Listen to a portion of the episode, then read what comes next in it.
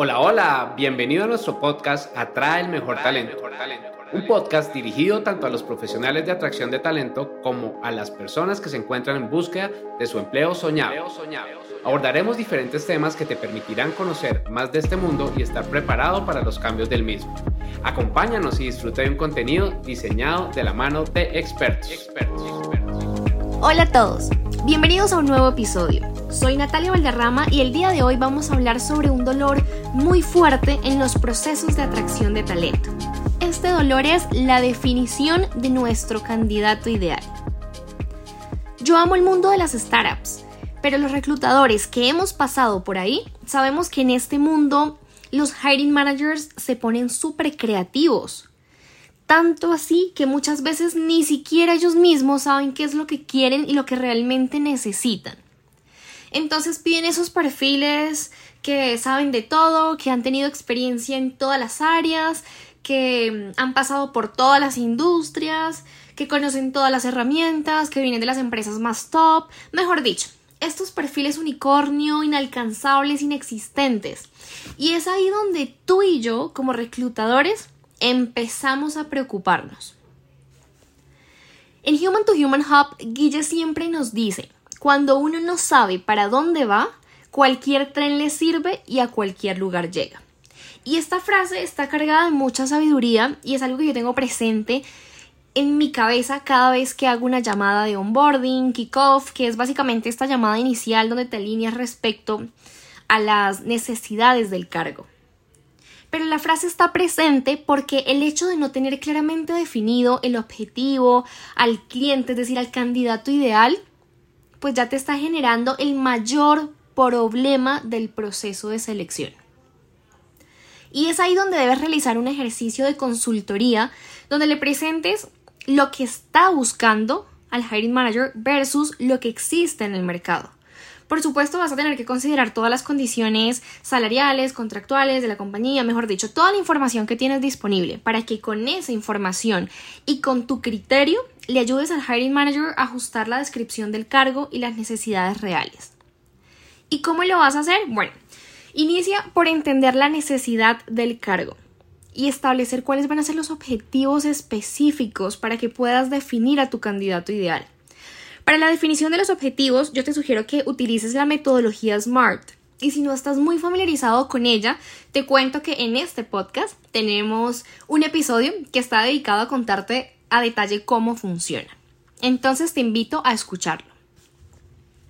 Ahora, una vez hayas definido los objetivos, debes pensar en tu candidato ideal. Para eso, te sugiero que adaptes un poquito la metodología del buyer persona para que puedas entenderlo. Y posteriormente puedas atraer con ese entendimiento a los perfiles correctos. Si tampoco estás familiarizado con esa metodología, te cuento que es algo muy sencillo y te voy a explicar en tres simples pasos cómo hacerlo.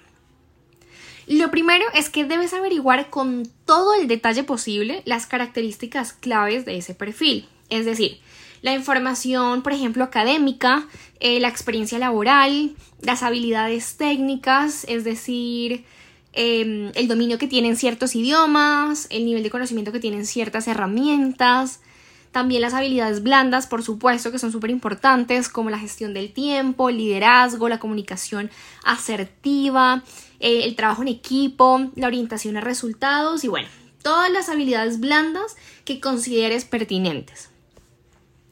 También los principios y los valores que sean afines al ADN de la empresa y mejor dicho, toda la información adicional que te resulte útil y que puedas explorar. Una vez, en el segundo paso, una vez tengas clara las características, debes recopilar datos, es decir, debes investigar, revisar currículums de, perfiles similares, em, debes conocer casos de éxito, conversar con personas del área o de pronto de áreas similares que ocupen este rol o que ocupen roles cercanos. Em, debes hacer este ejercicio que te permita obtener toda la información posible. Y una vez tengas esa información, puedes también apoyarte del ejercicio anterior de consultoría que hiciste para que profundices y entiendas cómo se está moviendo el mercado, qué tendencias hay, bueno, todo lo que puedas investigar. Y finalmente, como un punto 3, ya que tengas toda esa información, vas a estar listo para crear el perfil de tu candidato ideal. Aquí es necesario que pueda ser muy específico y muy detallado.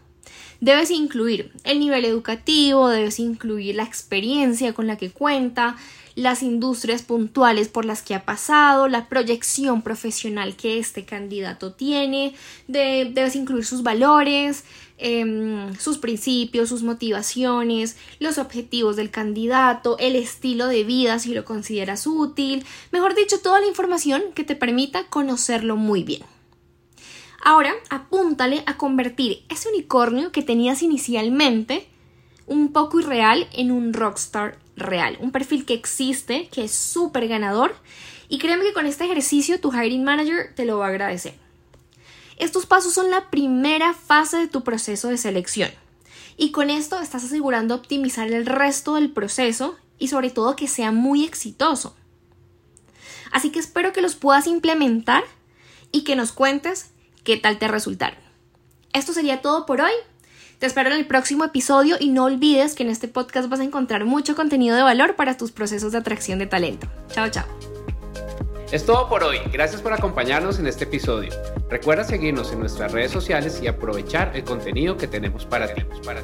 Atraer y retener el mejor talento es la mejor inversión para tu compañía. compañía.